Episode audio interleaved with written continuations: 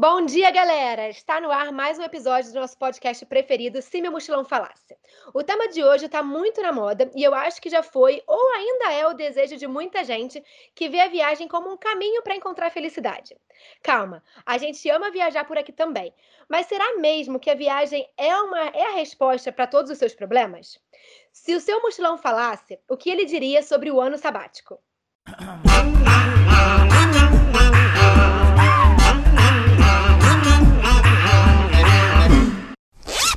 Eu sou André Leonel, do Instagram, arroba André Leonel, underline. Junto comigo está aqui minha dupla de sempre, Mari Teles, do Instagram, arroba Vida Mochileira. Lembrando para vocês que esse podcast sai todas as quintas-feiras, às sete da manhã. É, a gente está aqui sempre falando sobre vitórias, perrengues, histórias de viagem, assunto sério, assunto engraçado. Então, volta aí, tem vários episódios para vocês curtirem também. Pois é, gente, esse tema é muito bom para a gente entender alguns mitos e esclarecer de uma vez por todas o que, que é esse tal de ano sabático que todo mundo anda, falando por aí, né, nas redes sociais e tal. Para isso, a gente convidou duas especialistas no assunto, as meninas do arroba sabático na prática lá do Instagram, que já viajaram por mais de 25 países em dois anos. Elas são amigas e criaram um Instagram para ajudar as pessoas que querem fazer o mesmo que elas estão fazendo agora.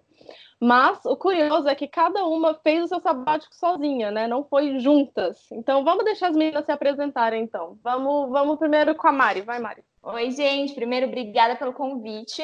Eu sou a Mari, tenho 27 anos e viajei né, em 2017 por um ano, tirei meu sabático. E agora, depois que eu voltei, estamos trabalhando para realmente motivar e inspirar mais pessoas a fazerem o mesmo. E que foi uma coisa que transformou a minha vida totalmente. Então, hoje a gente está focando em realmente ajudar as pessoas que querem fazer esse sonho acontecer. Oi, pessoal, eu sou a Dani, é, eu tenho 29 anos e atualmente trabalho com a Mari, né, no Sabático na Prática. Em breve eu estou embarcando para uma viagem bem longa para a Ásia, mais ou menos uns sete meses. E também fiz o meu sabático por dois anos é, e hoje levo essas, esses aprendizados que a viagem me trouxe, eu aplico na minha vida e tento passar o máximo que eu consigo adiante, tanto dos aprendizados de vida como também de, de viagens e coisas práticas mesmo. E aí, a gente já quer perguntar assim, uma pergunta que eu acho que todo mundo se faz, né? Como é que surgiu a ideia de fazer um sabático?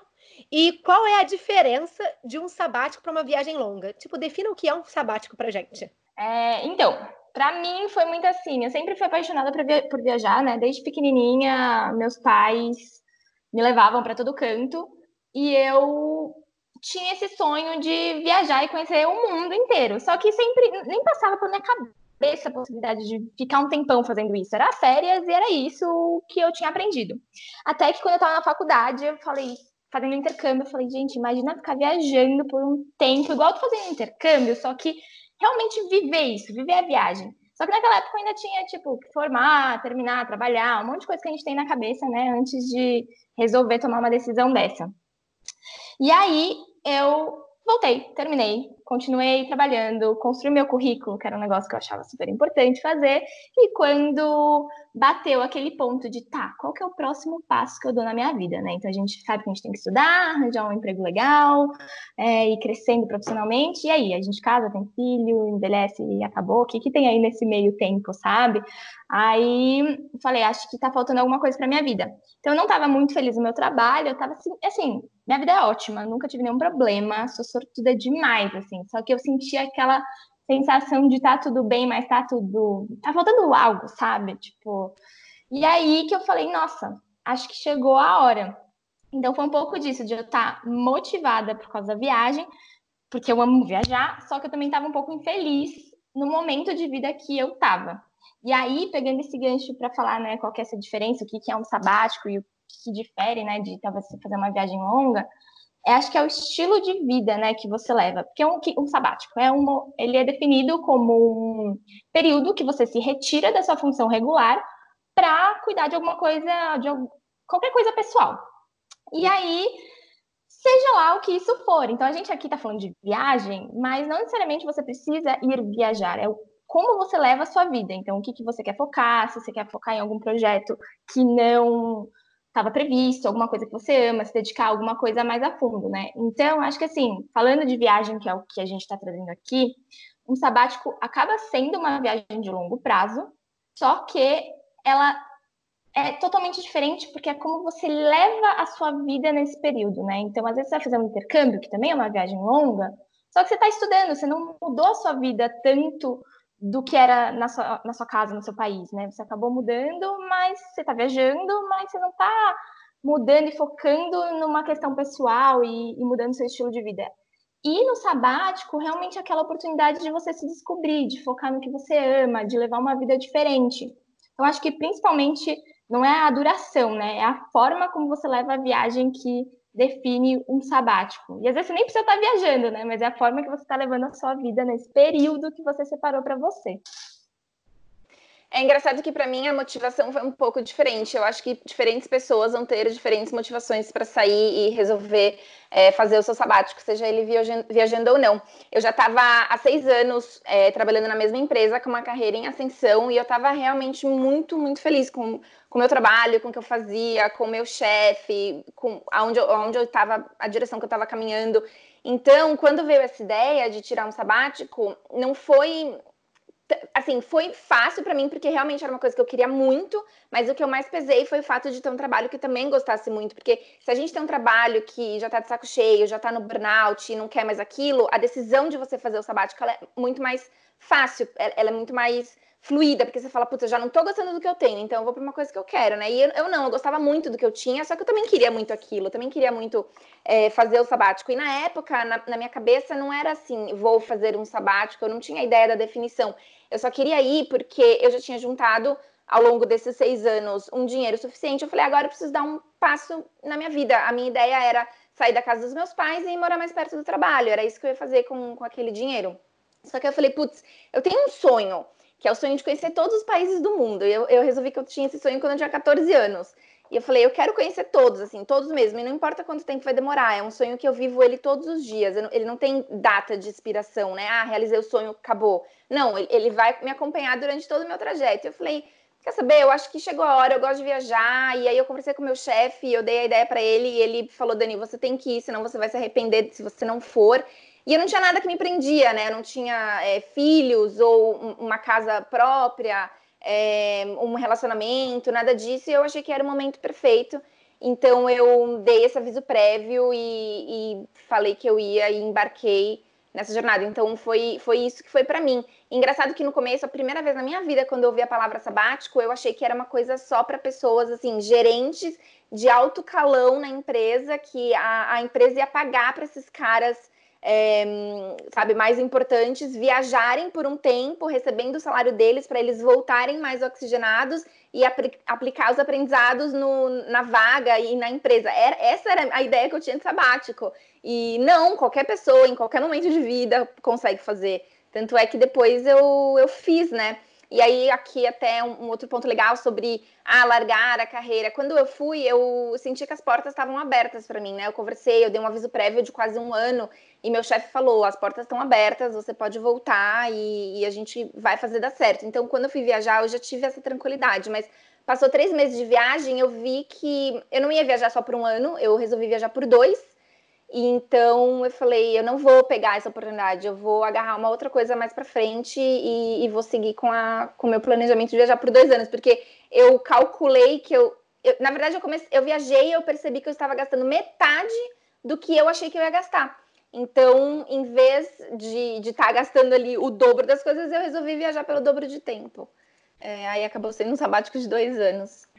E uma pergunta só, assim, pra gente É só porque eu queria saber que, o que, que a Mari e o que, que a Dani faziam antes de embarcarem. Bom, eu trabalhava na Red Bull. É, na, o tempo todo foi na área de marketing, foi quando eu entrei e foi lá que eu conheci a Mari também, foi lá que a gente se conheceu.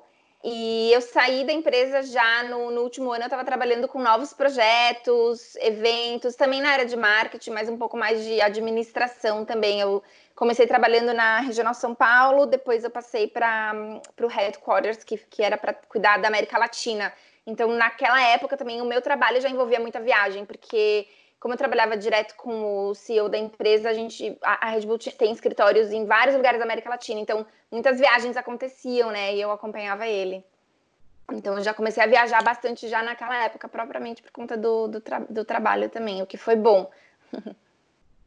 Eu trabalhava com marketing também, mas mais para a parte de inteligência de negócios, né, estratégia, e trabalhava na Kremer, e eu passei uns quatro anos também no mundo corporativo. Eu comecei pela Red Bull, depois trabalhei na Nielsen, fui para, depois fui como trainee para Kremer, e aí já estava também há um ano e meio nessa área, mas cansei, não dava mais não. Mas essa era a minha vida antes, assim, totalmente focada para empresa, olhando todos aqueles mil dados, planilhas, essa era a minha rotina.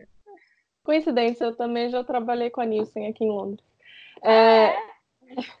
Mas eu, a minha pergunta é o seguinte, porque é muito interessante ver que vocês duas têm motivações muito diferentes, né? Que eu acho que a ideia que as pessoas têm de sabático é aquela coisa, eu vou no sabático me encontrar e mudar toda a minha vida quando eu voltar. Quando vocês saíram, vocês pensavam nesse momento da volta? Tipo, vocês planejaram esse momento, o que, vocês queriam fazer? Ou vocês foram de mente aberta e deixando a viagem mudar vocês?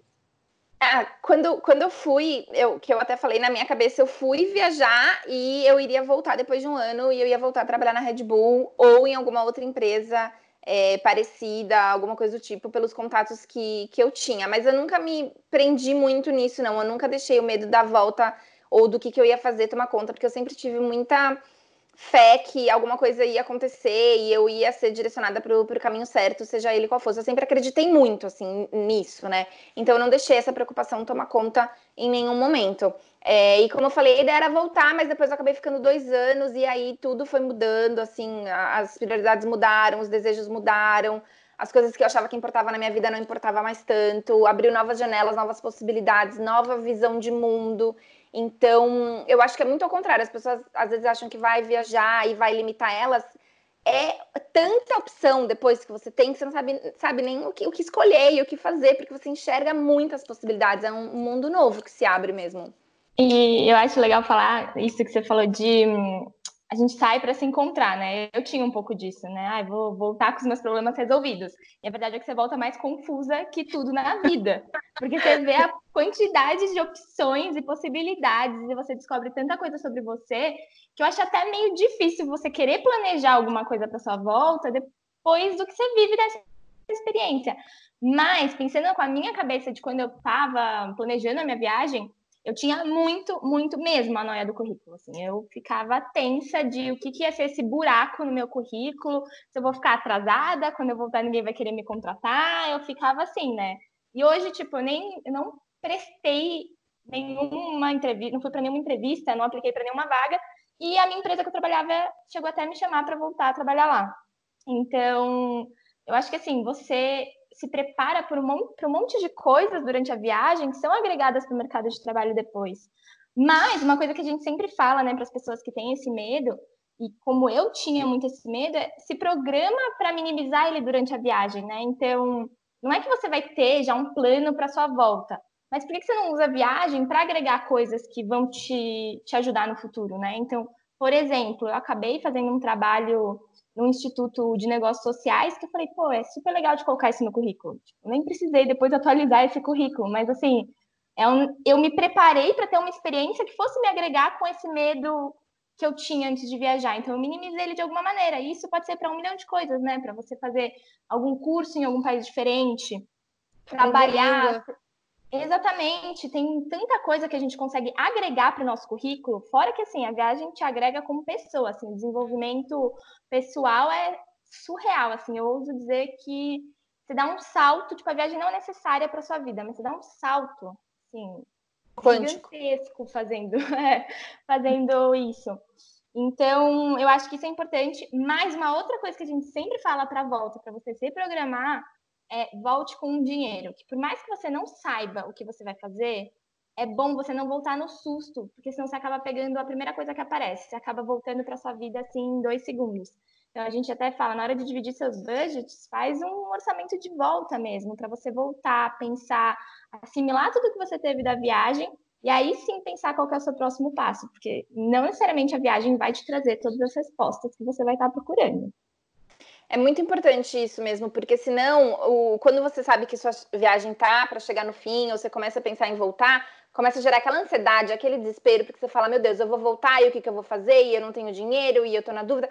E aí isso estraga o seu, o seu sabático, tira você do momento presente ali dos seus últimos meses ou dois meses, sabe? Então, se programa, o sabático ele é um ciclo, você tem que entender que ele está terminando e você tem que dar tempo ao tempo e tem que é, sabe, respeitar ali aquele processo que você está passando. Então, se você sabe que você está se preparando para voltar para casa e tem aqueles dois meses, realiza aquilo ali, sabe? Esteja no momento sem estar tá se preocupando com a volta, porque aí você já sabe que você tem ali um, uma verba para você se sustentar quando você voltar, não voltar com uma mão na frente e outra atrás, e a partir do momento que você desembarcar aqui, daí você começa a pensar, ou, ou se preocupar, ou enfim, ver o que, que você vai fazer, mas não deixa essa preocupação, essa ansiedade afetar o final da sua viagem, porque ela é muito importante para você entender o final desse ciclo.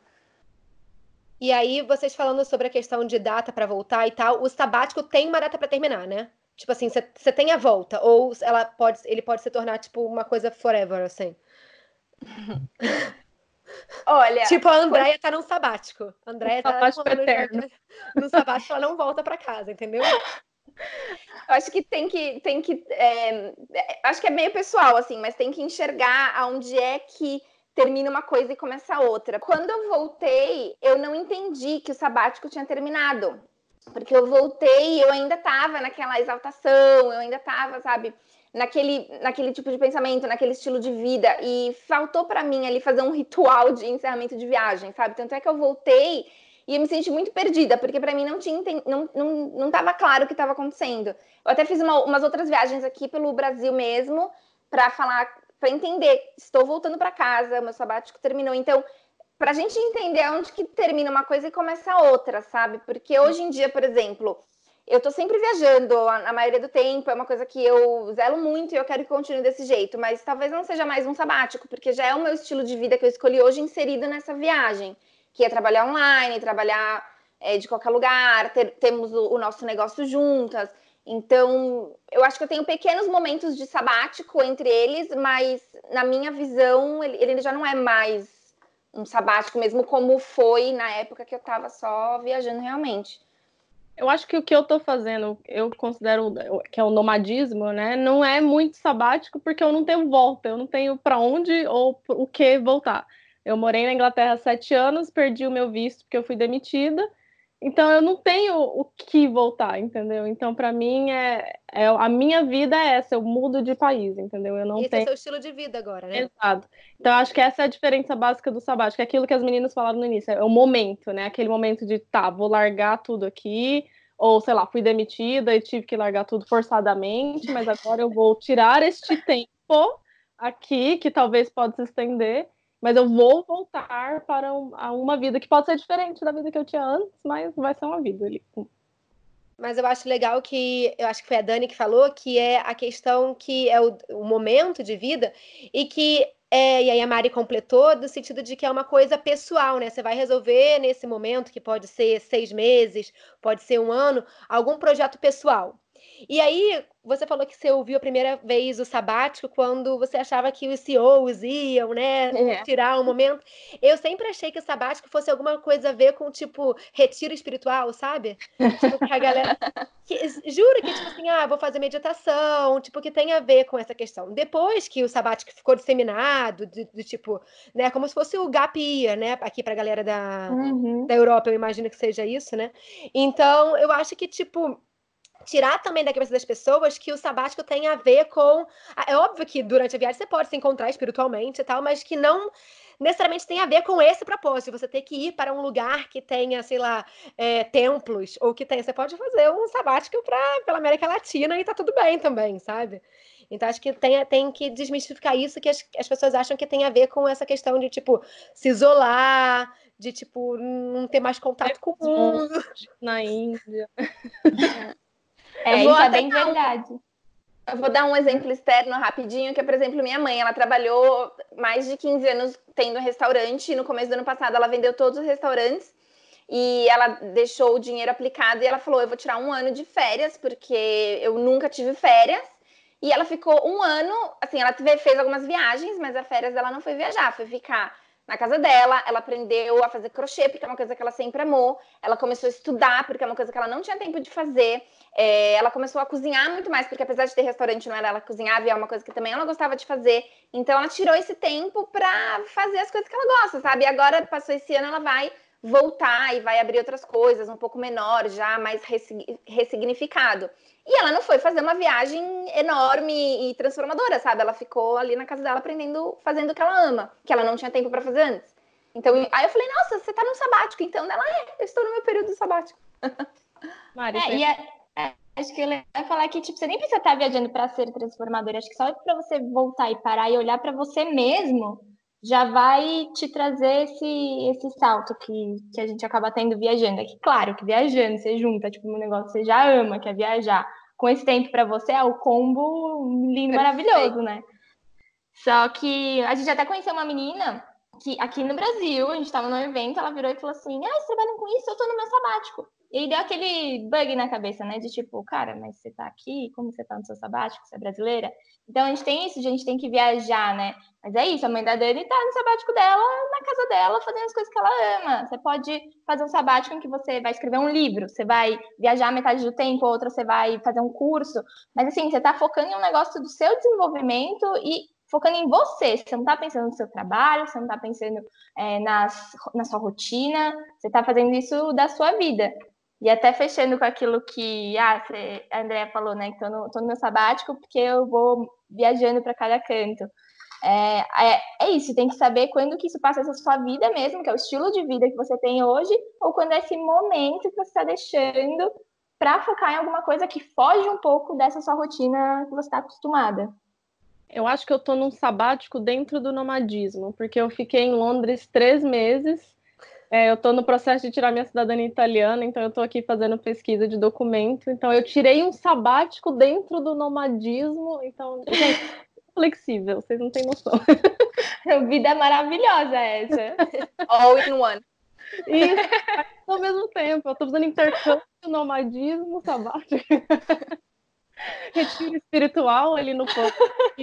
e aí, eu acho que a pergunta que todo mundo deve perguntar para vocês é a questão do planejamento. Como é que vocês planejaram o roteiro de vocês? Eu sei que vocês fizeram viagens diferentes, né? Então, cada uma fala da sua experiência. E como que foi a, o planejamento financeiro do sabático de cada uma? Bom, o meu, o meu planejamento, é, como eu, eu, falei no começo, eu realmente eu dei um aviso prévio de um ano aí para a empresa, porque eu conversei dessa ideia com o meu chefe em janeiro, que foi na nossa reunião lá de revisão anual, e eu só fui embarcar em janeiro do ano seguinte, né? Mas ele já sabia e eu fiquei matutando a ideia e tudo mais. Então, o meu planejamento ele levou um ano, mas é porque eu tinha um ano. Porque se eu tivesse quatro, três meses, ele ia ter levado quatro, três meses. Então, tem até uma frase que fala, né? Que a gente, a gente faz as coisas terem o prazo de acordo com o prazo que a gente tem.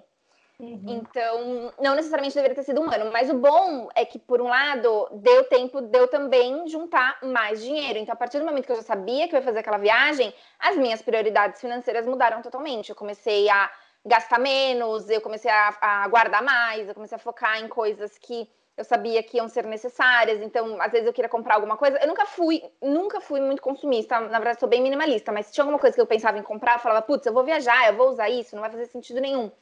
Então, isso, isso, também faz parte do planejamento. Mas o grosso mesmo, que o, o, denso, que eu falei, putz, agora eu vou sentar, porque eu vou começar a planejar mesmo, eu acho que foi uns cinco meses, assim. E aí a coisa vai, conforme vai chegando mais perto da viagem, parece que vai ficando mais denso, mais intenso, uhum. até o dia de você embarcar, né? Porque as coisas vão acumulando, porque tem coisas que não adianta você também querer fazer muito antes. É só, tipo, tem coisas que tem que ser um mês antes, tem coisas que tem que ser três meses antes, né? Tipo, tomar uma vacina tal. Depende realmente. Então eu fui fazendo e eu fui fazendo tudo sozinha da minha cabeça, que eu achava que eu tinha que fazer. Eu sou extremamente organizada e detalhista, então eu acho que eu consegui cobrir praticamente 100% de tudo que envolve um planejamento, mas a parte financeira, como eu falei, eu, eu estimei o dobro do que eu achei que eu ia gastar, porque eu não tinha referência, não tinha ninguém que tinha feito naquela época, eu não eu meio que calculei assim o quanto eu achava que eu gastava em alguma outra viagem, eu fui fazendo uns cálculos e eu só validei isso quando eu comecei a viajar. Eu falei, nossa, eu calculei o dobro do dinheiro que eu achei que eu ia gastar. Uhum. Então eu consigo viajar por dois anos em vez de um. Foi mais ou menos assim o meu, o meu planejamento. Mas eu tenho planilha, tenho tudo. Fui bem nerd, assim. Fui anotando tudo, pesquisando tudo. e você, Mar? Eu já sou meio oposto, assim. Eu fiz tudo meio na correria. Eu, a primeira vez que assim, eu falei, vou com certeza, foi tipo meio de 2016, e eu falei que eu ia em 2018, eu ia ter uns dois anos, mas eu não fiz absolutamente nada para começar meu planejamento, só pus na minha cabeça, ah, daqui uns dois anos eu vou, né? Que muita gente vira pra gente e fala, né? Ah, eu vou, ai, quero muito fazer isso daqui a um ou dois anos, mas não se mexe até chegar um ou dois anos daqui para frente. Mas aí, para mim, foi assim, acabou que foi um boom no momento que meu trabalho não estava tão legal, me, eu terminei com meu namorado, tipo, o que que tá me segurando aqui? Por que, que eu vou postergar essa viagem? Então, isso foi em março e eu resolvi em julho. Então, deu uns quatro meses aí de planejamento, efetivamente. E, e aí é muito que a Dani falou, né? Você tem que usar o tempo que você tem para fazer acontecer. Tem gente que pode decidir ir amanhã e se jogar. Só que aí vai depender do quê? Quanto dinheiro você já tem guardado, quanto. O que, que você quer ter planejado. Então, eu acabei não planejando muita coisa que me fez gastar mais dinheiro depois lá na frente e que só também validei viajando mesmo. Mas acho que deu uns três, quatro meses, assim, efetivamente, de planejamento. E, e aí, do roteiro, né, que vocês perguntaram também, eu tinha muito pouca coisa planejada. Eu tinha assim, ah, quero ir para a Ásia, porque eu nunca fui, quero. Tinha alguns países que eu queria ir, assim, que eu já tinha em mente, mas eu não tinha uma rota é, planejada, já programada. Mas uma coisa que é legal de, de ter é algumas datas ou alguma, alguns eventos assim que, que possam te guiar. Então, por exemplo, eu, eu queria porque queria ir para o Festival das Luzes da Tailândia que acontece em novembro. Então, assim, não sabia o que ia acontecer da minha vida, mas eu sabia que em novembro, dia 3 de novembro, eu acho, eu ia estar no Festival das Luzes na Tailândia. Era isso que eu queria fazer. Mesma coisa para a Índia. Eu queria muito ir no Holi, que era dia 3 de março. Então, ó, se, se eu quero ir no Hole, eu quero ir para o Festival das Luzes, então eu devo ficar mais ou menos uns seis, sete meses na Ásia. Então eu vou fazer meu orçamento baseado nessas premissas. Ou então eu sabia que eu ia encontrar minha mãe em algum momento. Isso já durante a viagem, né? Já estava, sei lá, no meu sexto mês, assim, combinei de encontrar minha mãe na Itália. Então, beleza, o que eu vou fazer de janeiro até abril, eu não sei, mas dia 14 de abril eu tenho que estar na Itália, então eu tenho que é, me programar para ir voltando para a Europa. Então, acho que assim, o mais gostoso é, tipo, não ter planos, mas talvez ter um direcionamento, sabe? Então, eu tinha até uma legenda da minha foto que eu ia postar quando eu fosse pro Vietnã. Eu nem fui pro Vietnã. Então, tipo, é assim, você muda muito. Mas ao mesmo tempo eu fui para Afeganistão, tipo, que eu nunca imaginei que eu poderia ir. Então, acho que você tem que pensar o que, que é mais importante para você, né? Então, eu queria muito ir rápido, assim, né? Então, eu, antes eu achei que era meio de 2018 e depois eu resolvi meio de 2017. Então, em três, quatro meses, quanto que eu consigo juntar? É isso. O que, que eu consigo fazer com essa quantia? Dado que, para mim, é mais importante ir rápido do que talvez conhecer Nova Zelândia, Austrália, Estados Unidos, que são lugares mais caros. Então, você tem que entender, porque às vezes, para você é mais importante conhecer esses lugares, é o que a Dani falou, tipo, é uma questão financeira. Em um ano, ela tinha um ano para juntar dinheiro.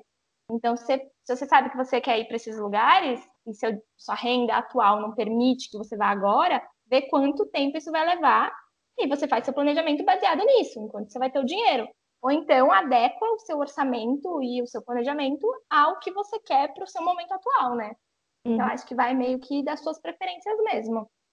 E quanto. Porque, claro, tá, você mais lá para frente vocês têm essa ideia mais ou menos de onde vocês queriam estar, mas não, não reservaram nada, né? Mas vocês reservaram alguma coisa antes de sair do Brasil, né? O que que vocês já tinham assim marcado no momento que vocês saíram do Brasil, assim? É, bom, isso tudo que a Mari falou também complementa com a parte da, das estações do ano. Então, por exemplo, no meu caso, que eu falei que eu planejei bastante, né, praticamente 100%, o que eu quis dizer foi esse pré-planejamento de coisas assim, macro que eu tinha que pensar, de saúde, de bagagem, de seguro, é, de roteiro, de finanças, esse tipo de coisa. Agora, ali no micro, no dia a dia, as reservas e tudo mais, eu só tinha reservado os meus primeiros 10 dias de viagem.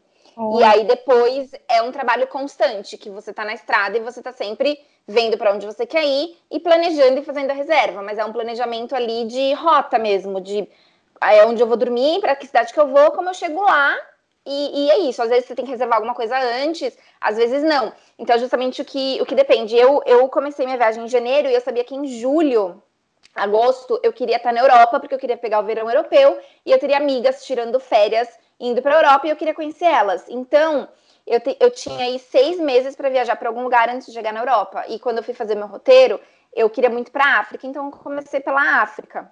E aí eu, por ir ser um lugar que eu nunca tinha ido antes, eu nunca tinha pisado no continente africano, né? E meu primeiro país foi é, Moçambique. Então eu fiz um planejamento um pouco mais detalhado, assim, como é que eu ia sair do aeroporto, chegar no hostel, que hostel que eu ia ficar, o que, que eu ia fazer, o que, que eu ia, aonde eu, que tudo, assim, eu pesquisei tudo. Mas por quê? Porque imagina você sair do seu país e é, começar o sabático já é um, assim, estressante, assim, rola aquela, aquela mudança, né? Tem um pouco de estresse. Eu não queria ter o estresse de saber o que, que eu vou fazer e para onde que eu vou já logo de cara. Eu queria sentir aquilo que estava acontecendo dessa mudança, mas pelo menos essa parte já tá cuidada, sabe? Não ter que me preocupar. Então, planejei, assim, 10 dias na, no dedo o que, que eu ia fazer, para onde eu ia, como que eu ia me locomover, tudo que ia acontecer. E aí eu fui sentindo, eu cheguei no lugar, ah tá, é assim que as coisas funcionam, é, a cultura é desse jeito, eu converso com pessoas que vieram de outro lugar, tá, eu quero ir para lá, não quero ir para cá, vou ficar aqui. Aí você vai sentindo e é aquele trabalho constante de você ficar vendo para onde você quer ir, fazendo as, as reservas. Sim. É, para mim, eu queria começar pela Ásia, mas aí eu vi que a minha passagem, se eu parasse pela Europa antes, eu ia, ia gastar a mesma coisa. E aí também estava no finalzinho das monções, né? Então eu falei, vou dar uma segurada para não chegar em, no auge das monções lá na, na Ásia e continuar meu roteiro por lá. Então eu não tinha planejado então, nada assim dessa parte. Fiquei um mês na Europa antes, comecei por Londres e fiz o leste europeu depois, até a Turquia. Então não tinha nada de ônibus, trem, é, hotel, nada, nada, nada programado. Mas eu tinha esse meu voo de saída, por exemplo, da Europa para a Ásia já porque eu não tinha ainda meu passaporte italiano na época, então eu tinha que ter uma passagem que comprovasse que eu estava saindo, por mais que tenham formas, aí eu falei, por que, que não já comprar, sendo que eu sei que eu quero ir para lá? Então, acho que eu, eu partia tudo disso, do, se eu já sei que eu quero, e se eu sei a data, por que eu não compro logo de uma vez e simplesmente vou? Então, no meu roteiro de Ásia mesmo, que é quando eu falo que eu comecei o meu sabático efetivamente, né, porque esse mês de Europa eu só fiquei na casa de amigo, então não, não conto tanto, assim, foi meio correria, mas quando eu, eu, cheguei na Ásia com dois dias de hostel planejados. O negócio que eu aprendi é que eu não reservo hostel por mais de três dias, porque se eu não gosto, eu posso mudar e não tá pago. Então eu tinha dois dias de hostel e só. Mas aí o resto da minha viagem eu ia ligar, é, pensando um pouco nisso, de putz, eu sei que eu quero estar no Festival das Luzes na Tailândia, e eu sei que é cheio. Por que eu vou demorar, esperar até a última hora para reservar o meu hostel, pelo menos para os dias do festival, se eu sei que eu vou estar lá? Então, tipo, já reservava com uma certa antecedência. Ou então, o visto te exigia que você reservasse alguma coisa. Então, a Índia, o visto era de 60 dias, né? Quando eu cheguei lá. E aí eu tinha, eu queria ficar os 60 dias que davam. Então, por que, que eu vou comprar uma passagem? Vou esperar, sendo que eu sei que eu tenho que comprar uma passagem antes do meu visto acabar. Eu era meio obrigada a comprar essa passagem. Então, eu ia mais ou menos seguindo essa, essa linha, assim. Ou então, é, fui para Cuba com uma amiga minha. Minha amiga tirou férias no trabalho, ela ia chegar naquela data. Então, eu tinha que estar lá naquela data. Então, também, por que, que eu vou ficar postergando para esperar o preço aumentar, correr o risco de perder? Então, essas coisinhas assim me deixavam. Eu já reservava. Ano novo, coisas que eu sabia que iam estar cheios e eu já sabia o lugar. Mas, de resto, não tinha absolutamente nada planejado. Mas aí vocês estão falando da experiência de vocês, como é que vocês fizeram agora enquanto especialistas e que vocês estão dando essa dica para as pessoas. Vocês também recomendam deixar assim o roteiro super solto, também só reservar essas passagens aí de datas específicas ou fazer talvez uma coisa mais planejada? Agora que vocês já sabem como é que foi, questão de tipo ter gasto um pouco mais de dinheiro e tal, como é que como é que vocês, enquanto especialistas, agora indicariam para as pessoas fazerem? Se fosse eu... um ano, um ano de um ano de, de sabático. Eu sempre falo para deixar aberto, mas uma coisa que eu mudaria nas coisas que eu fiz é entender melhor as rotas. Então eu sabia, por exemplo, que Bangkok era um hub. Mas eu acabei voltando para Bangkok, gente, umas cinco vezes, totalmente desnecessário, sabe? Que talvez se eu tivesse entendido isso antes, planejado meu roteiro, que hoje é um negócio que a gente entende como fazer, é, eu poderia ter economizado muito dinheiro. Eu cheguei na Tailândia, fui para o Laos, voltava. Aí eu ia para Malásia, voltava. Aí ia para Myanmar, voltava. Então eu fiz assim uma zona que eu não precisava ter feito. Eu, eu recomendo assim fortemente que não tenha planos, mas que tenha sim esse direcionamento, sabe? Se você já sabe que você quer muito para um lugar, por exemplo, já faz ele acontecer, já coloca a rota com ele mais para o começo, ou então garante que você vai estar tá lá porque, assim, uma coisa que é muito gostosa, mas que também às vezes acaba, você percebe, já passou o tempo, você vai curtindo o lugar e de repente acabou o dinheiro, acabou sem voltar para casa. Ou então esse festival que você tanto queria ir já é semana que vem, então você perdeu esse meio do caminho. Então acho que é legal assim ter essa noção, mas eu ainda assim recomendo que viajem sem planos e Deixe em aberto. Por mais que você tenha planos, deixe um pouco em aberto. Porque, para mim, assim, particularmente, a gente me levou para tanto lugar que, se eu tivesse tudo planejado, talvez eu ficaria meio presa a essa ideia de concluir. Isso falando pessoalmente, assim. Mas me abriu, assim, tantas portas, mas tantas portas, que eu não trocaria isso por nada, nenhum roteiro, nenhuma outra experiência. E as coisas mudam muito, porque no meio do caminho você pode, por exemplo, conhecer alguém ou ir para outro lugar, ou querer ficar onde você está. Daí imagina você já está com tudo reservado, é, num, você vai ter que cancelar, assim, tu, tu, quando a gente está viajando é tudo muito flexível, né? Mas a gente não quer perder dinheiro, porque você começa a avaliar, tipo, vou perder grana aqui, é três dias a menos de viagem no final das contas.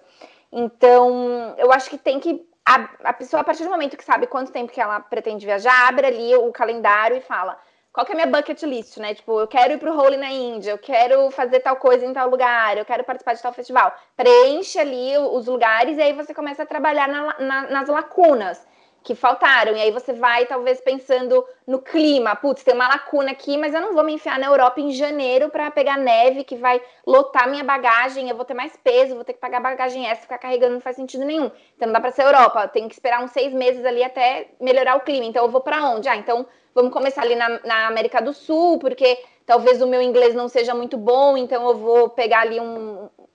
quebrar o gelo com o espanhol, sabe? Me virando com o espanhol que eu tenho, não sei. Cada um vai ter uma realidade, cada um vai ter um, um perfil, mas eu acho que é essa é a, é a técnica mesmo, assim, de é, fazer as reservas. No, na primeira semana que você tem de viagem, eu recomendo fazer umas reservas para você não chegar. Imagina, você tem um monte de coisa acontecendo e ainda tem que ir atrás de hostel. Tipo, sabe? Já começa naquele estresse que pode ser evitado. Então, fazer pelo menos uma semaninha ali para você chegar, ficar, sabe? Reconhecer, tá bom, é isso que tá acontecendo, comecei a viajar, tá rolando, até você, sabe, se enquadrar ali no que tá acontecendo mesmo.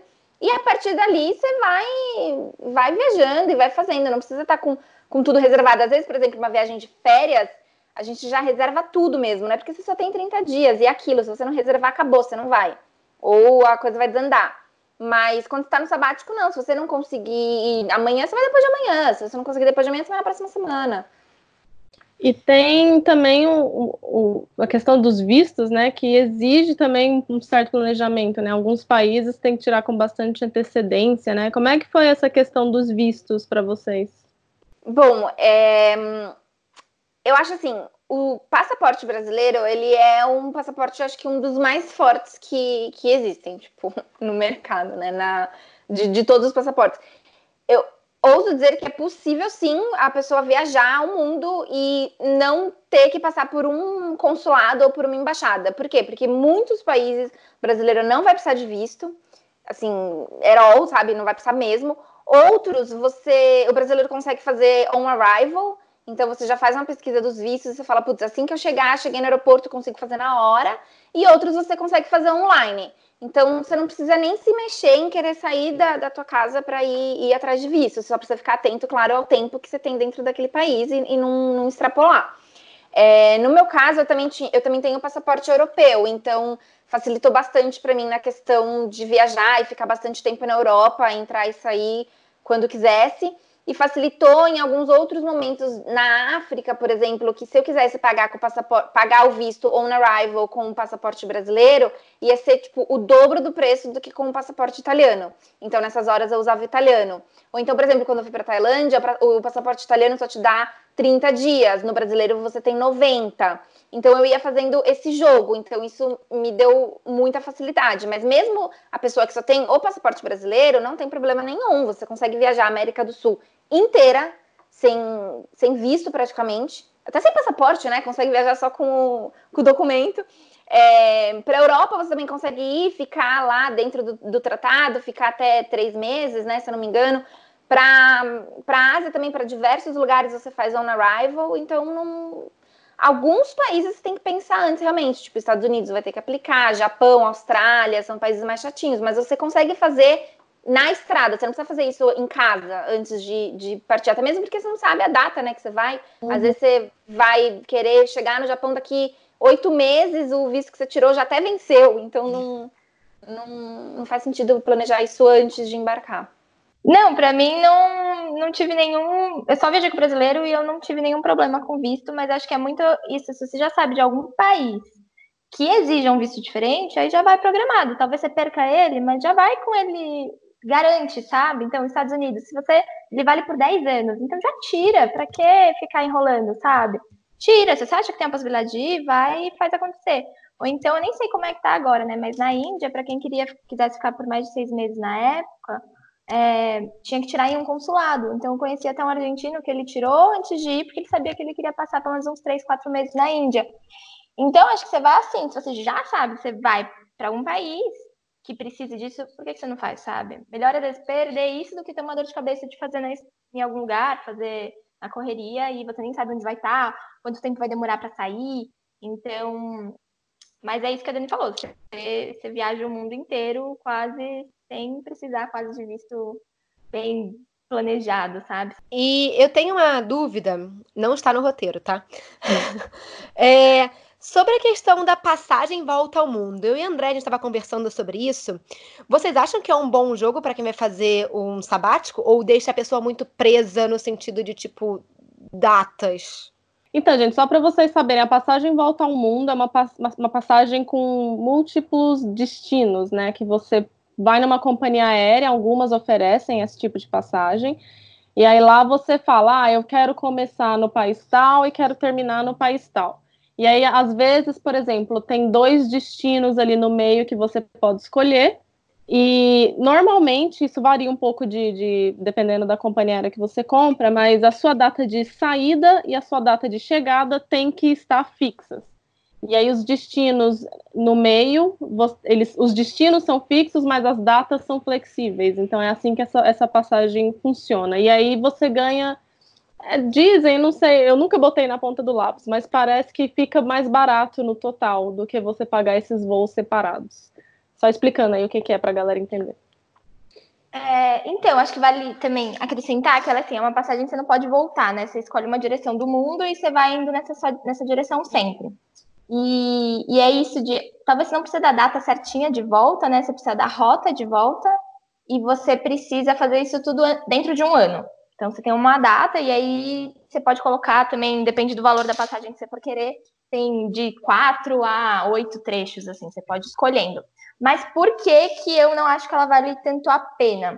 Porque um sim te limita, né? Porque por mais que você possa trocar data sem custo nenhum, é, você ainda tem essa flexibilidade, mas você ainda fica limitado a se eu tô na Índia, eu tenho que voar para Tailândia. Mas se, se, você quiser ir para o Sri Lanka e de lá do Sri Lanka tem uma passagem para Tailândia mais barata, então talvez você teria que voltar para a Índia, depois fazer essa perna de novo. Então você fica um pouco restrito nesse sentido, mas o que eu acho principal de tudo é que tendo flexibilidade você consegue encontrar voos muito baratos.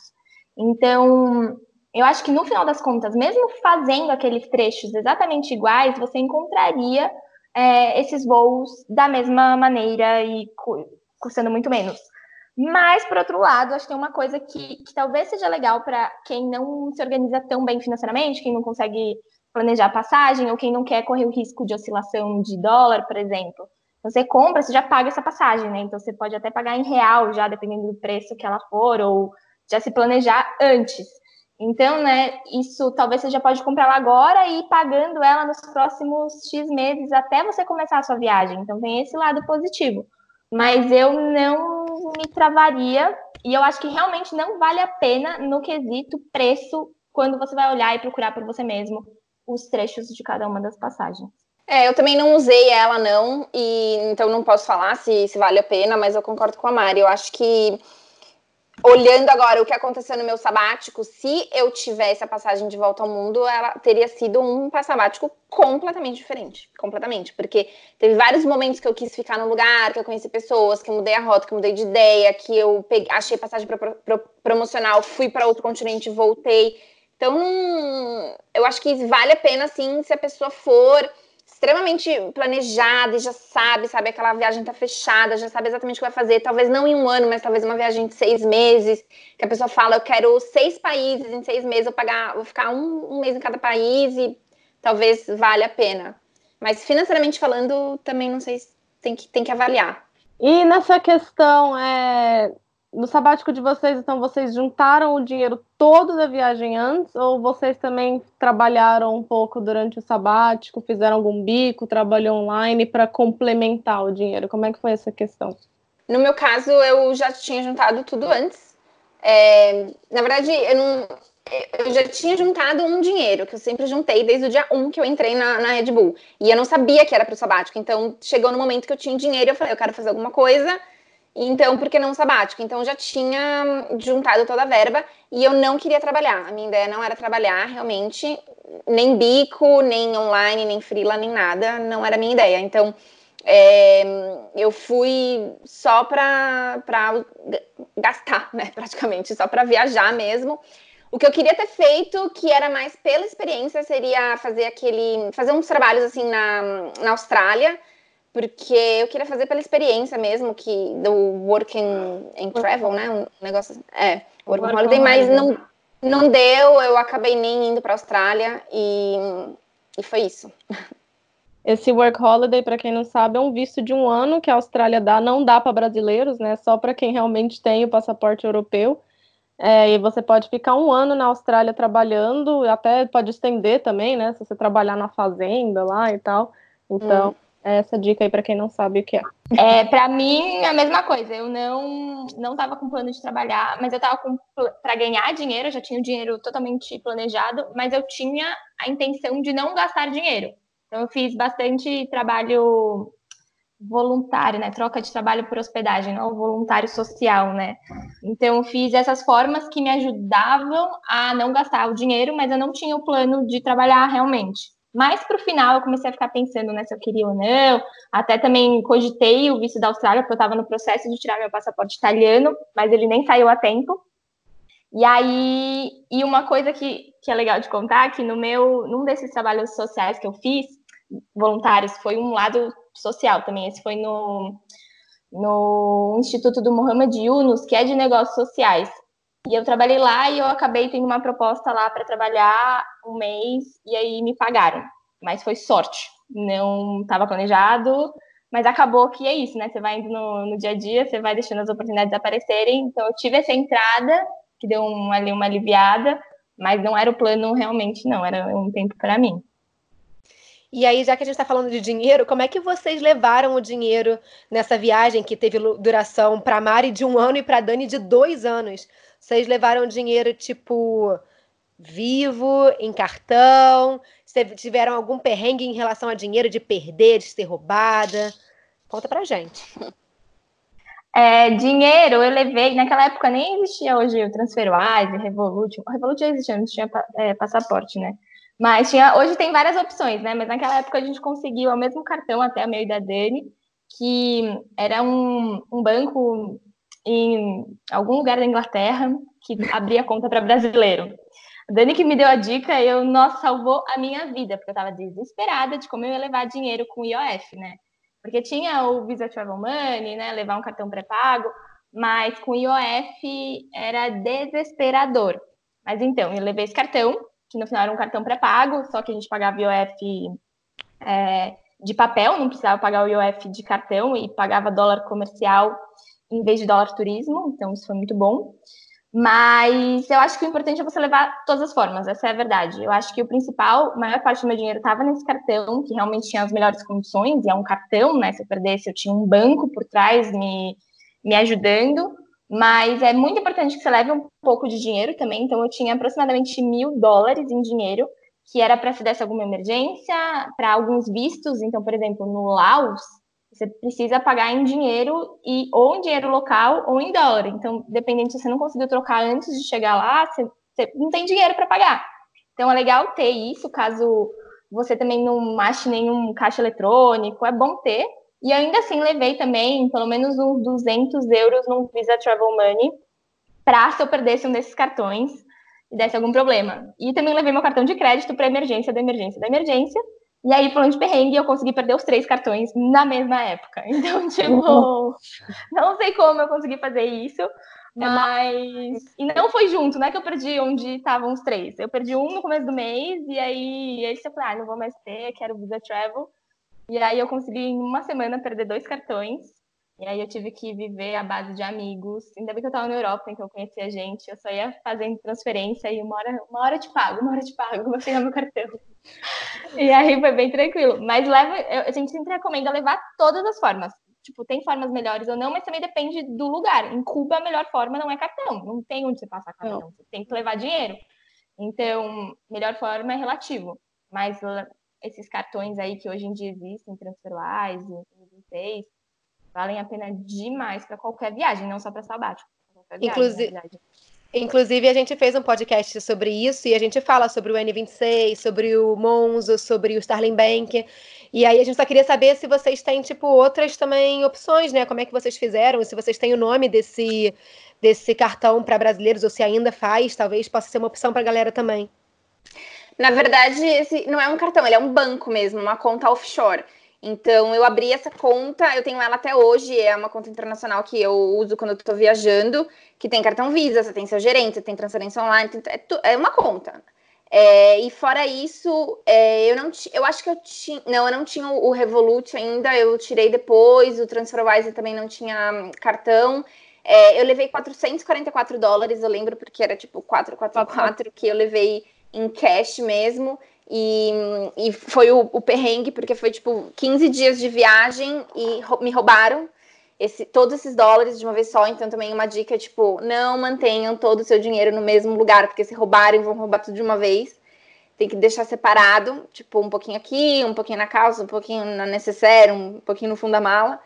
É, que era meu dinheiro de emergência mesmo, que era para pagar visto, que era para, às vezes, o cartão não tá funcionando, principalmente em todos os lugares que eu passei da África, era às vezes difícil de achar um ATM que tinha dinheiro, ou que não tivesse quebrado, ou que estivesse funcionando, então você precisava ter um dinheiro ali emergencial, é muito bom, assim, tem que ter, a única coisa que é 100% que você vai contar e que vai dar certo é o dinheiro que você vai ter com você, se você não perdeu ou for roubado, né?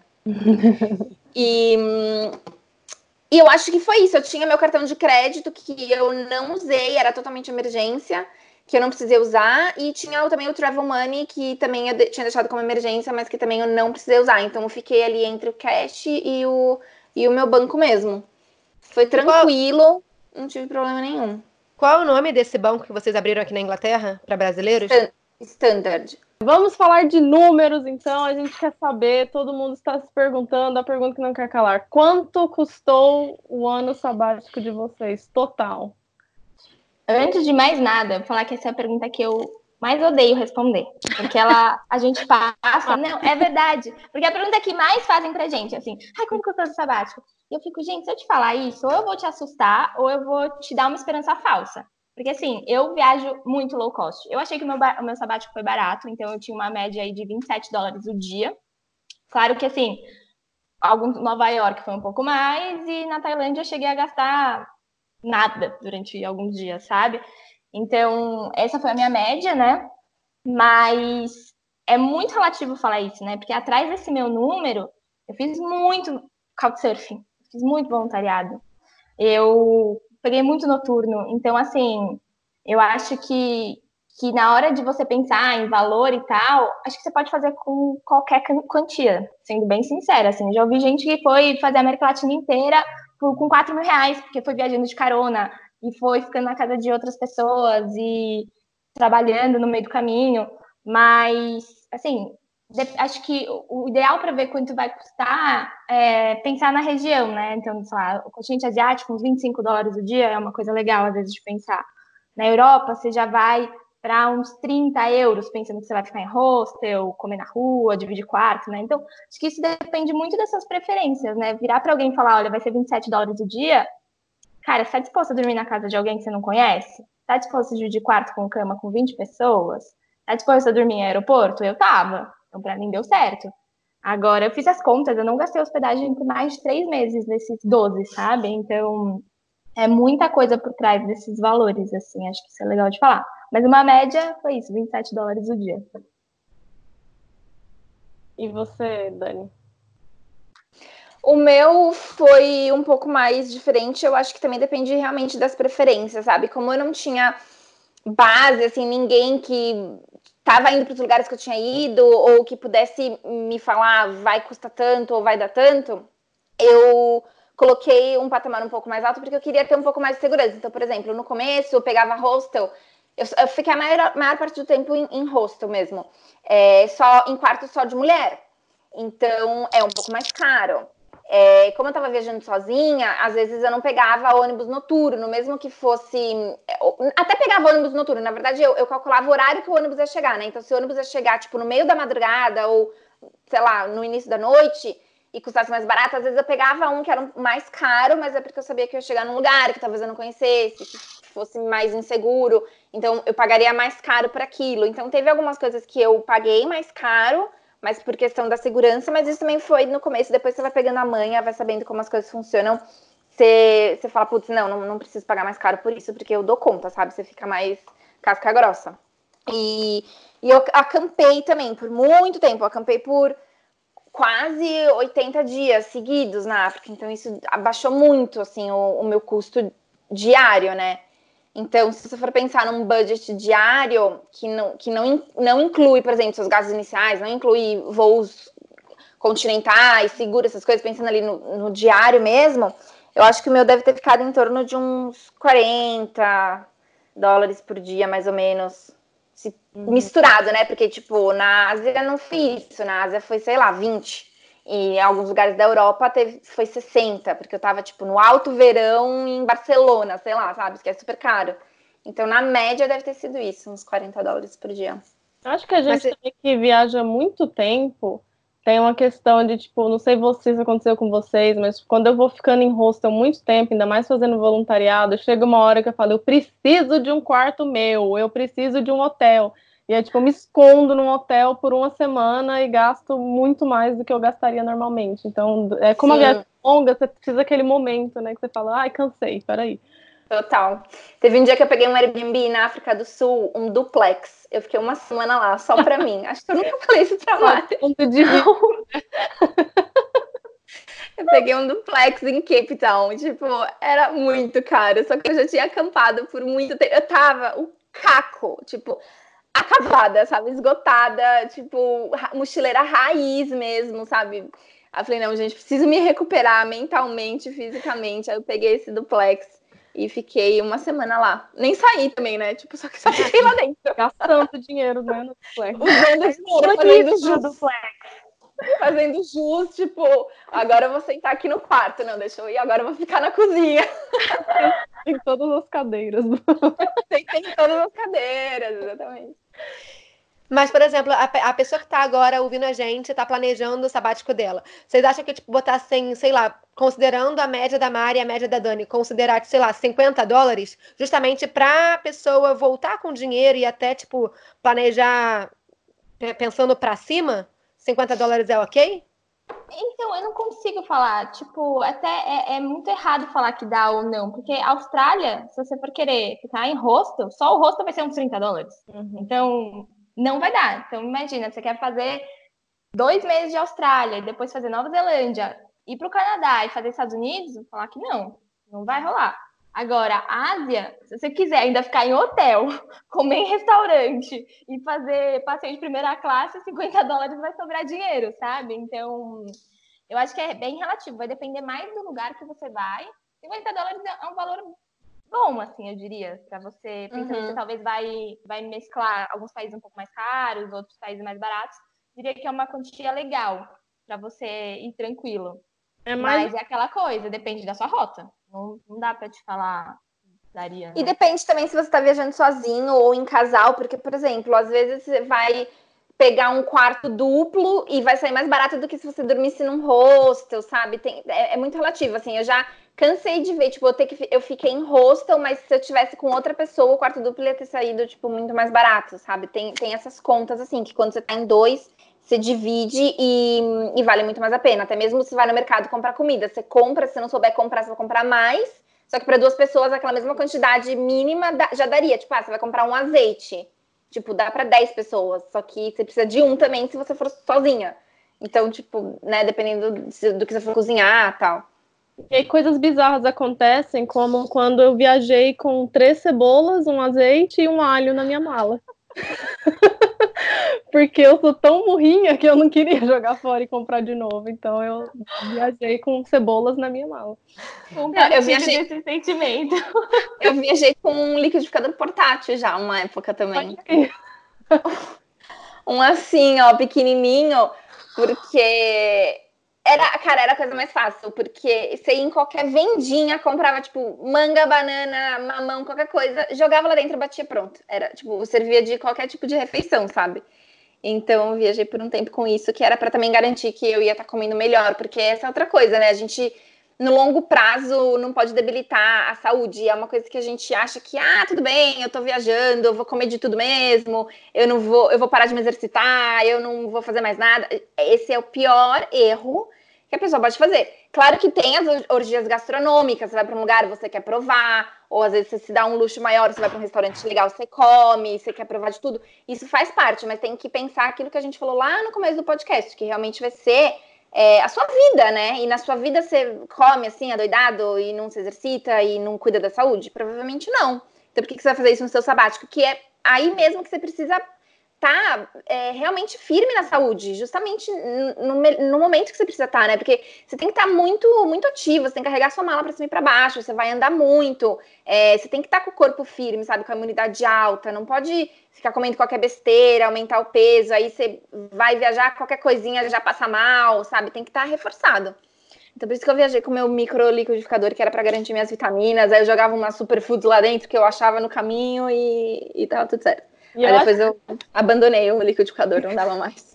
Gente, a Dani, se você olha as coisas que ela leva pra viagem, ela é tipo um gênio. São coisas que ninguém nunca pensou, ela levou. Não sei como cabia na mala dela, porque, meu Deus do céu, ela fala, quem, quem leva isso? E ela, não, mas é muito útil e tal, e realmente é. E você fica, como eu não levei isso? É, é que eu não levava roupa, assim, tipo, eu, eu uso a mesma, pra mim, eu usava a mesma roupa, assim, até hoje, aqui em casa, eu tô sempre com, praticamente com as mesmas roupas. Então, o espaço da minha mala era para outras coisas, tipo, chave, assim, né, que eu, úteis. Então, vamos falar, então, da, da, da mala de vocês. O que, que você levava, Dani? Ó, eu. Só que isso eu aprendi com o tempo, né? Porque logo de primeira, assim, o meu primeiro ano foi com mochilão mesmo.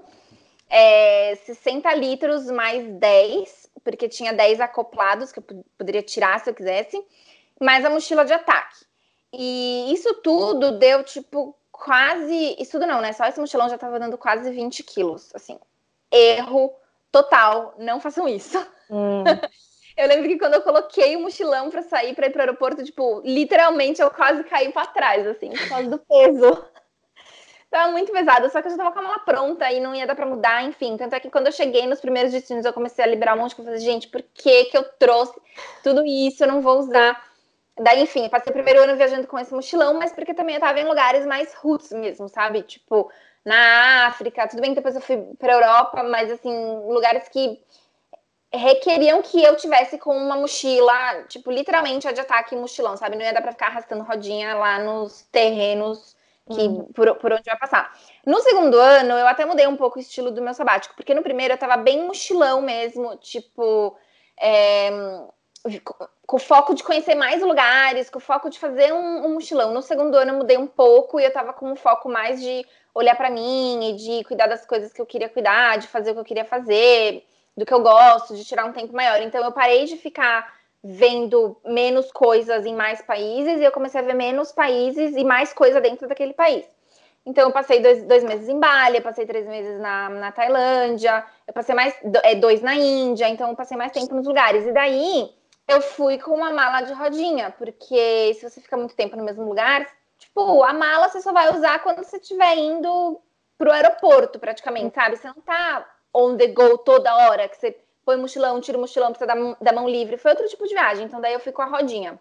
Mas em ambos, quando eu acertei ali o, o peso perfeito, eu diria que seria algo entre 12 e 14 litros, é, quilos, no máximo, tá? No máximo mesmo. Sem contar a mochila de ataque, que sempre vai uns 6, 7, depende se você tem equipamento ou não, né? Hoje eu viajo com computador, câmera, GoPro, HD, um monte de coisa. Então, é mais pesado, deve ser uns 8 por aí, que eu só carrego na de ataque. Então, foi assim minha mala. É, muita coisa eu, deixei, eu, eu deixava para trás, não, eu usava bastante, depois deixava no lugar para doar. E se eu comprar, eu tinha uma regra, né? Se eu comprasse alguma coisa, eu tinha que deixar outra também. Foi e assim. qual, qual é o seu, o seu item coringa? O da Mari é canga, o meu é saco de dormir. E o seu? Canga eu gosto muito. Gosto muito de canga. Não importa se é, se é frio, porque assim, a canga, você senta nela, você faz o piquenique, você usa de toalha, você usa de saída de banho, você vai pra praia, você vai pro spa, você usa para tudo. Tipo, você, a, a, se ah, esse travesseiro tá suspeito, coloca a canga no travesseiro, tipo, eu uso pra tudo. Mari tá se identificando ali muito. Tô, tô tipo assim, me dá um abraço, Dani. É isso. É o que eu sempre falo, cara. Tipo, eu vou fazer uma viagem, tipo, janeiro, Europa, e eu tô botando canga. E galera, por que canga? Porque sim. É tipo a toalha do Guia do Mochileiro das Galáxias, né? Pra quem conhece esse filme vai entender o que eu tô falando. E o seu, é, Mari? Gente, genial. Eu não sei. Vocês perguntaram, eu fiquei, cara, o que, que é meu item coringa? Mas agora é canga também. Achei a melhor descrição possível. Amei. Quero, sou. E o é... seu? Como é que era? Então, o meu, ele era de 55 litros. Também tinha uma mochila de ataque. Um, tinha mais ou menos uns 12, variou de 12 a 14, assim, porque às vezes eu comprava uns casacos, né? Mas acho que, assim, dica de mala para pensar, todo mundo ficava, mas como você vai fazer uma mala para viajar por um ano? Falava, cara, é a mesma coisa que fazer uma mala para viajar por duas semanas. Tipo, se eu vou, se eu sabia que eu ia ficar sete meses na Ásia, eu comecei no meio do verão europeu e ainda ia ficar na Ásia, cara, é calor. Então, para que que eu vou levar casacão de inverno, roupa térmica? Não fazia sentido. Aí, aí você tem que pensar, tipo, seu custo-benefício de ter alguma coisa que talvez você vai usar uma vez durante a sua viagem, versus carregar ela por, tipo, meses antes de usar uma vez. Então, eu preferi ter que comprar umas coisas durante o caminho para ter ali a minha paz e menos peso nas minhas costas e não ter que me estressar. Mas acho que é isso, assim, fazer uma mala para umas duas semanas e lavar roupa, porque a gente lava roupa toda hora, assim. Uma viagem de férias, a gente acaba não lavando porque não precisa, né? Você vai, às vezes, ficar em poucos lugares. Mas lá, eu lavava roupa, sei lá, cada duas, três semanas, dependendo se eu só tava na praia e só usava biquíni vários dias, ou se eu ia fazer trilha e gastava roupa. Então é bem tranquilo. E aí é isso, né? Mudei, saí da Índia, que tava calor, já tava ficando quente, para ir para Londres em março, que tava nevando. Então, comprei casaco, mas aí eu preferi gastar e comprar um casaco na Índia, depois chegar em Londres, que é muito mais barato comprar aqui no Brasil, por exemplo, e comprar um outro, do que ficar carregando dois casacões de inverno por sete meses na praia, sabe? Uhum. Então, foi mais ou menos. E eu tinha essa regra: comprei, deixei. Comprar um negócio tem que deixar outro.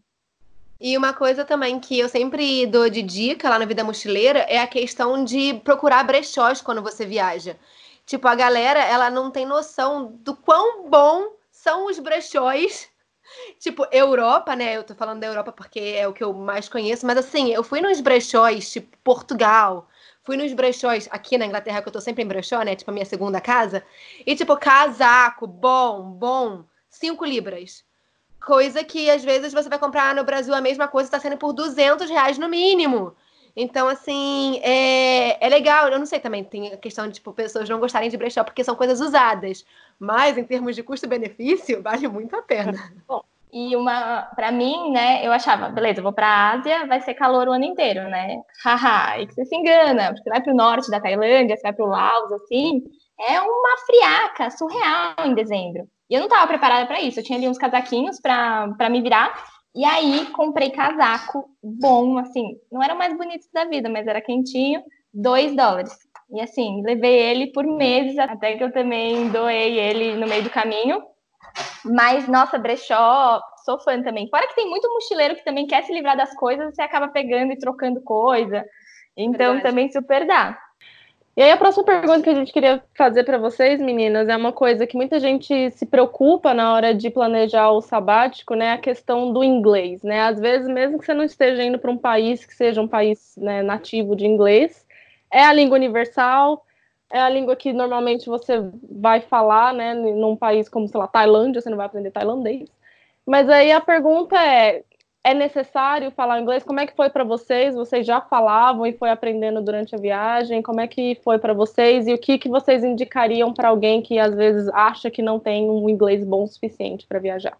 É, acho que a gente não pode falar que, assim, nem que é essencial, nem que também é totalmente dispensável porque eu acho que a sua experiência vai ser melhor se você tiver o inglês, pelo menos entenda alguma coisa. Exatamente por isso de, tipo, às vezes você tá em países onde você não entende absolutamente nada da língua, né? Então, assim, para o dia a dia, linguagem de sinais super vale, você consegue conhecer gente, mas realmente você conhecer os locais ou você é, trocar com outros viajantes que não vão falar português ou espanhol, isso vai te agregar. E se caso der algum problema também, né? Então, assim, deu algum BO mais sério. Você precisa ter essa, esse não precisa, mas é melhor se você tem esse conforto de ter é, um conhecimento aí da língua, né? Mas também não é aquela coisa que você talvez deveria impedir, te impedir de viajar, porque a gente pode tirar um sabático no Brasil, a gente pode fazer a América Latina inteira, a gente tem um monte de coisas que a gente poderia fazer. Mas ter o inglês vai te ajudar, mesmo na América Latina, a conhecer os gringos que falam inglês e você poder trocar também com eles, sabe? Então não é obrigatório, mas eu acho importante sim que tenha, né? Ou então até começar o seu sabático por um país que fala inglês para você fazer uma imersão, talvez, para melhorar, e aí ir seguindo com, com o que você tem. E, e, eu acho que também é legal te falar assim, né? Muita gente fala pra gente de, ah, você não fala inglês, como fazer? Você já sabe que você não fala inglês agora, você tá pensando em daqui a um ano ou dois, começa a fazer agora inglês, né? Então, assim, não deixe de planejar o seu, sua viagem porque você não fala inglês. Planeje a sua viagem enquanto você aprende inglês.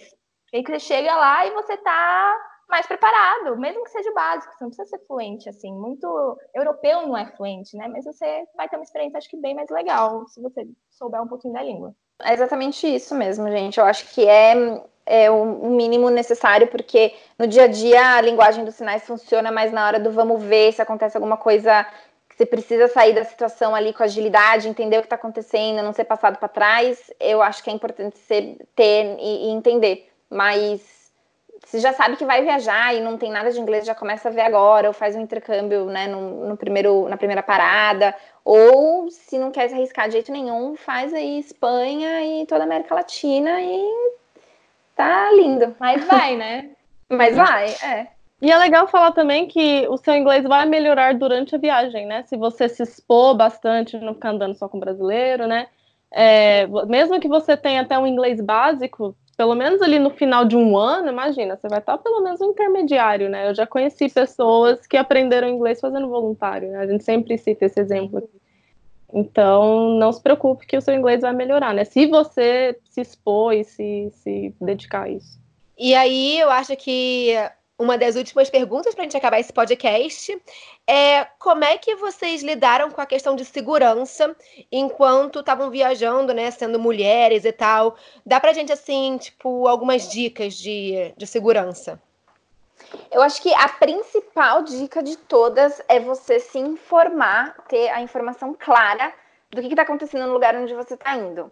É, porque o medo, hoje, muitas das coisas do medo de mulher viajando sozinha nada mais é do que falta de informação. Eu tive medo e frio na barriga de diversos lugares que eu tava indo e quando eu chegava lá eu vi que era nada daquilo. Que eu falava, nossa, mas assim, as pessoas falam tanto, mas aqui tá tão tranquilo, sabe?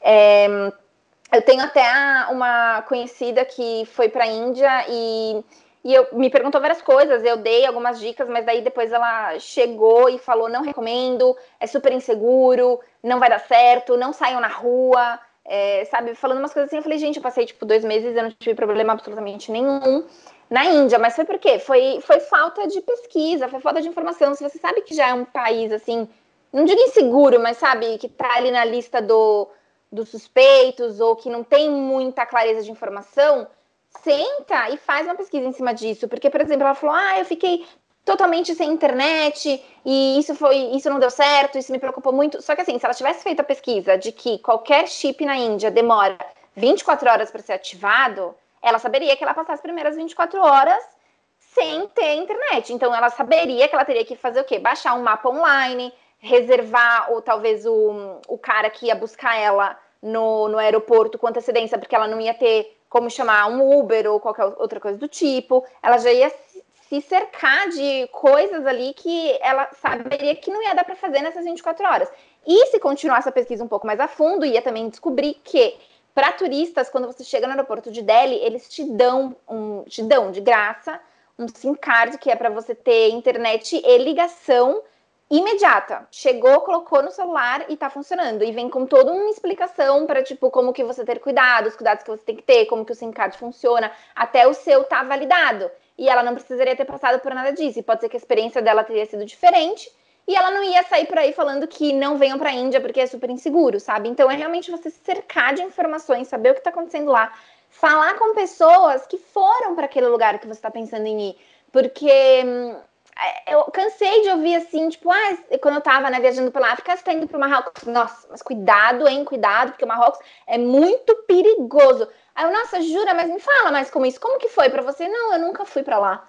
tipo, então dá um que você tá dizendo assim, você tem que falar com alguém que foi para lá, entendeu? Como turista, e que vai poder te passar uma informação fidedigna e não um achismo ou, ou, alguma coisa que alguém escutou. Então, o meu lema também é, tipo, não escute o que eles falam, vai lá e veja você mesmo. Mas tem alguns lugares que você tem que ter um pouco mais de cuidado, ficar atento, mas também é, é, são coisas que você já teria em, cuidado em qualquer lugar, não necessariamente porque você está na Índia, no Afeganistão, no Irã, na, em qualquer outro lugar. São cuidados que eu tenho aqui em São Paulo, sabe? Eu não ando sozinha à noite na rua, eu não fico com o meu celular à mostra para cima e para baixo, eu não fico dando mole ou com estranhos que vai falar vamos, vamos aqui, vamos ali, eu não caio em papinho. E isso é a mesma coisa para qualquer lugar. Então, não importa onde você tá, os cuidados são, são os mesmos, assim. É, eu acho que a Dani falou tudo, assim, mas o que eu sempre faço nas minhas viagens é saber o que, que eu vou ter que me adequar ou não, né? Então, em questão de vestimenta, em questão de coisas que vão me deixar mais segura. Então, é bem isso, assim, de na Índia, eu não me sentia tão segura como eu me sentia na Europa, mas eu me sentia meio como eu me sinto no Brasil, às vezes, em alguns lugares. Eu não ando à noite sozinha nem na minha rua, sabe? Então, para que, que eu vou andar sozinha na Índia à noite? Já na Europa eu andava. Então, acho que é, você tem que entender um pouquinho da cultura local e entender como que você se adequa ao lugar que você vai. E não deixe de ir por aquele lugar te dar algumas restrições, sabe? Talvez você vai gastar um pouquinho mais, porque você não vai poder voltar no ônibus às 10 horas da noite, vai ter que pegar um Uber. Mas não deixa de ir, só se adapta ao que esse ambiente vai te trazer, sabe? E acho que pensando em mulher no geral, entende também isso da cultura, porque que nem na Índia era um negócio que eu sempre fazia, né? Eles ficavam meio chocados quando eu falava que eu estava viajando sozinha. Aí eu saquei que era melhor eu não falar que eu estava viajando sozinha. Então toda vez que eu encontrava alguém e falava, vai, você viajando sozinha?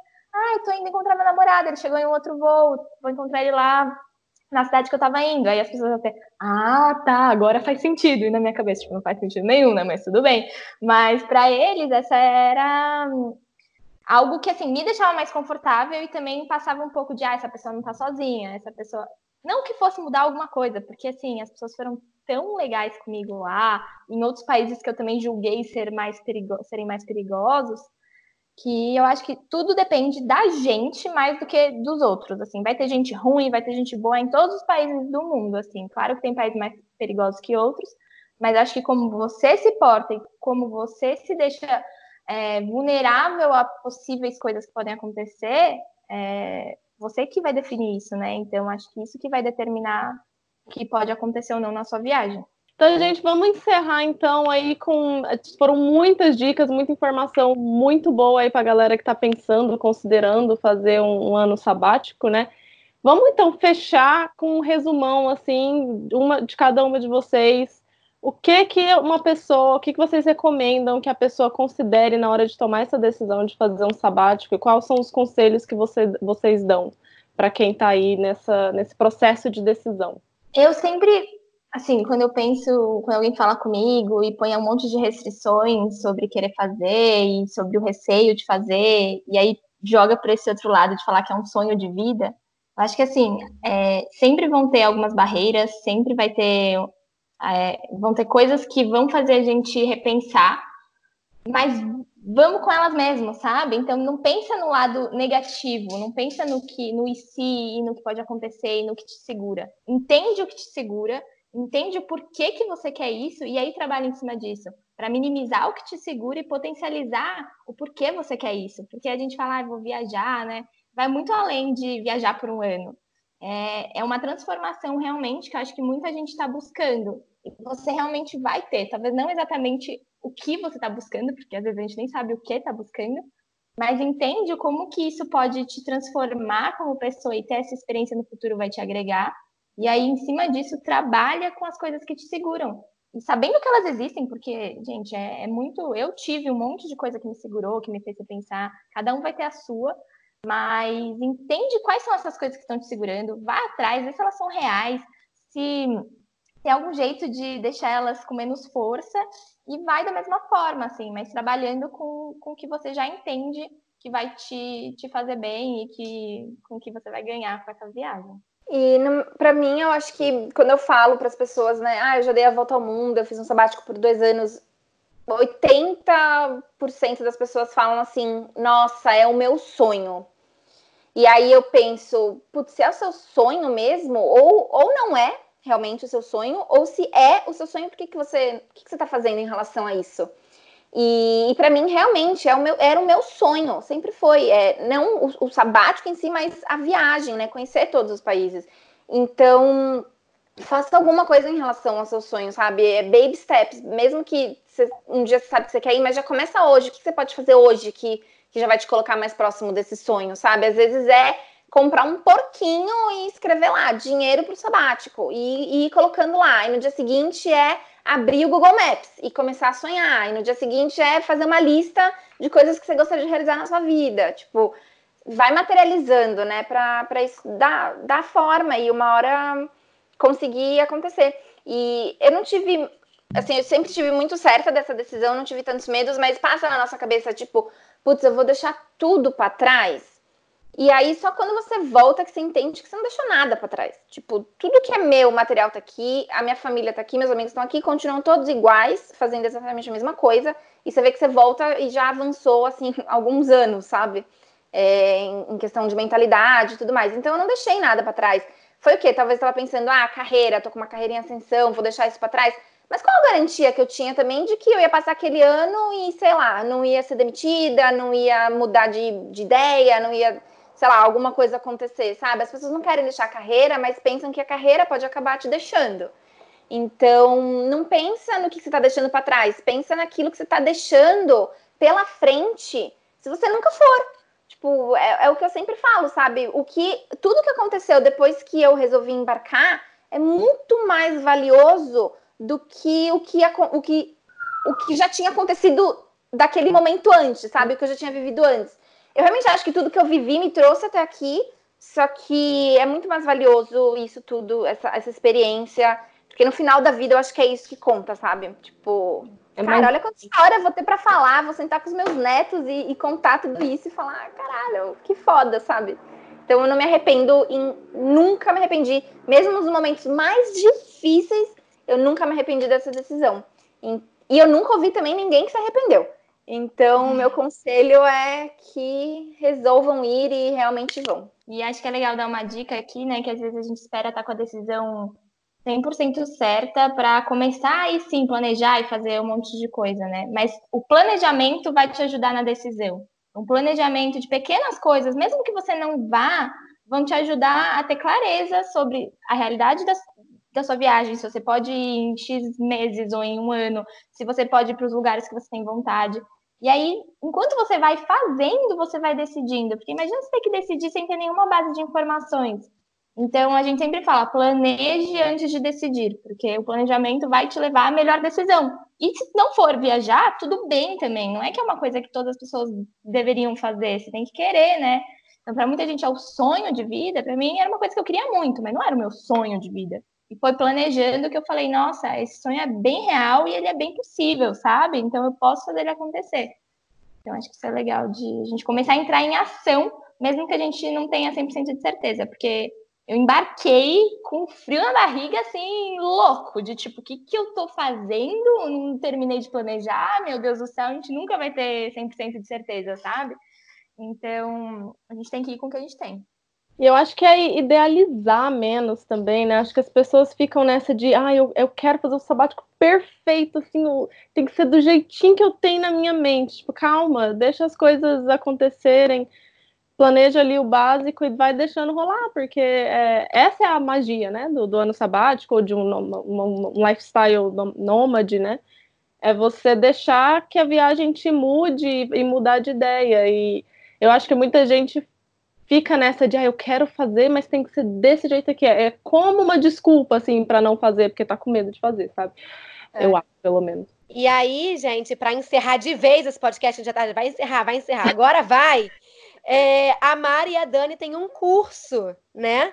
Vocês querem falar um pouquinho do curso de vocês? Sim, então estamos com as inscrições abertas agora, né? Nessa semana, vão até sexta-feira.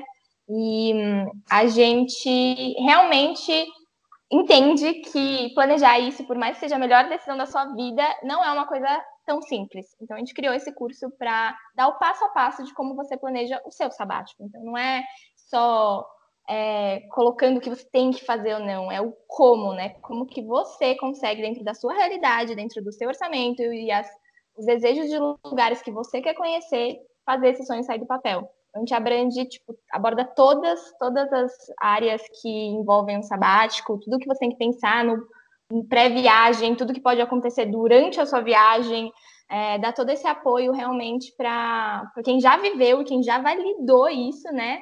Porque muita coisa a gente fez errado lá atrás, gastou mais dinheiro, perdeu tempo, só depois de ficar esse um ano, dois anos fora, que a gente conseguiu entender juntar, ver o que eu tinha de melhor, o que a Dani tinha de melhor e montar uma metodologia que ajuda qualquer pessoa a planejar uma viagem assim. Se tiver alguém interessado no curso, como é que eles entram em contato com vocês? Pode entrar lá pelo arroba sabático na prática no Instagram, né? Então, ali no Linktree da bio vai estar o nosso curso.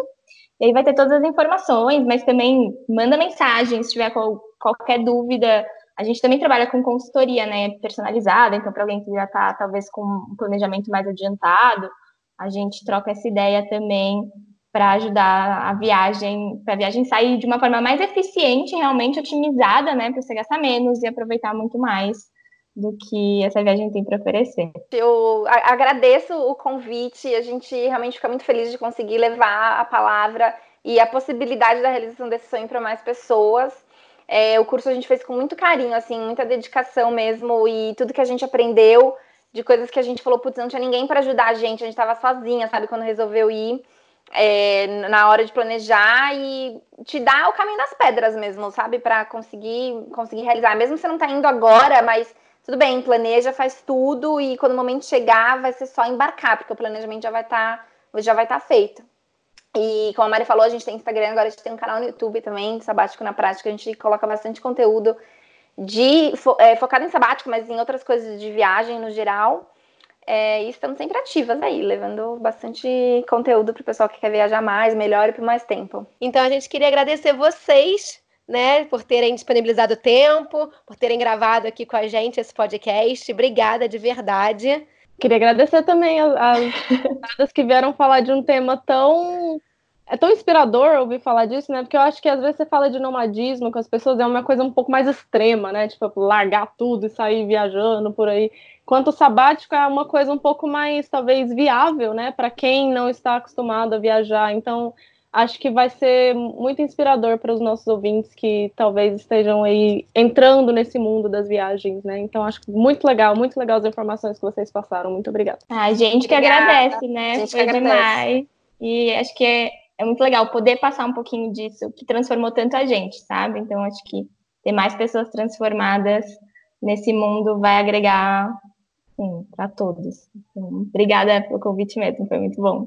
Então, gente, só lembrando que a gente tem um Instagram, que é Sim Meu Mochilão Falar. Se vocês tiverem qualquer ideia de tema ou quiserem perguntar alguma coisa para as meninas, é só deixar lá no nosso Instagram que a gente passa a pergunta, ou então vai direto no Instagram delas, que é Sabático na Prática. E a gente se encontra aqui toda quinta-feira às sete da manhã. Até o próximo podcast. Tchau, tchau. Tchau, tchau. Tchau, tchau.